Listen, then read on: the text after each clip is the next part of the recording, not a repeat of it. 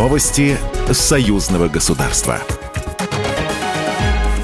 Здравствуйте, студия Екатерина Шевцова. Сборочное производство белорусской техники может появиться в Оренбургской области. Об этом заявил посол Беларуси в России Дмитрий Крутой по итогам переговоров с губернатором российского региона Денисом Паслером.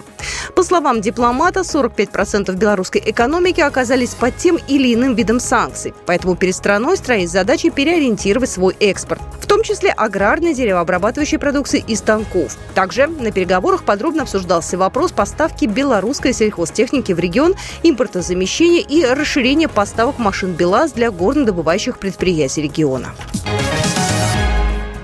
Отношения между службой внешней разведки России и Комитетом государственной безопасности Беларуси носят особый доверительный характер.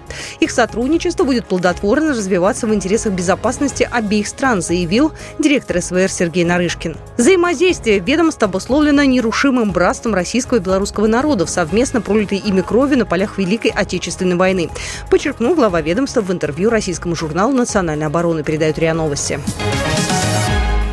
Сегодня в Беларуси на полигоне Брестский проходит итоговый розыгрыш маневров совместного оперативно-тактического учения «Боевое братство-2023», сообщили в Минобороны Беларуси. В числе наблюдателей начальник Генерального штаба вооруженных сил, первый заместитель министра обороны Республики Беларусь генерал-майор Виктор Гулевич, начальник Объединенного штаба ОДКБ генерал-полковник Анатолий Сидоров, наблюдатели и военные атташи представители посольства из 19 стран, три из которых представители стран НАТО.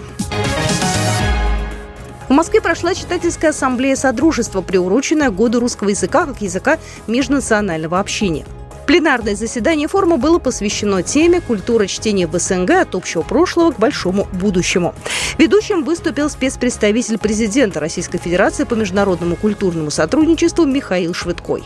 Как развиваются отношения не только в сфере книжной индустрии, но и в таких в высшей степени сложных сферах, как э, перевод, как взаимодействие авторов, как правовые отношения а, литераторов на постсоветском пространстве, все это а, в рамках этой читательской конференции обсуждается и обсуждается весьма серьезно.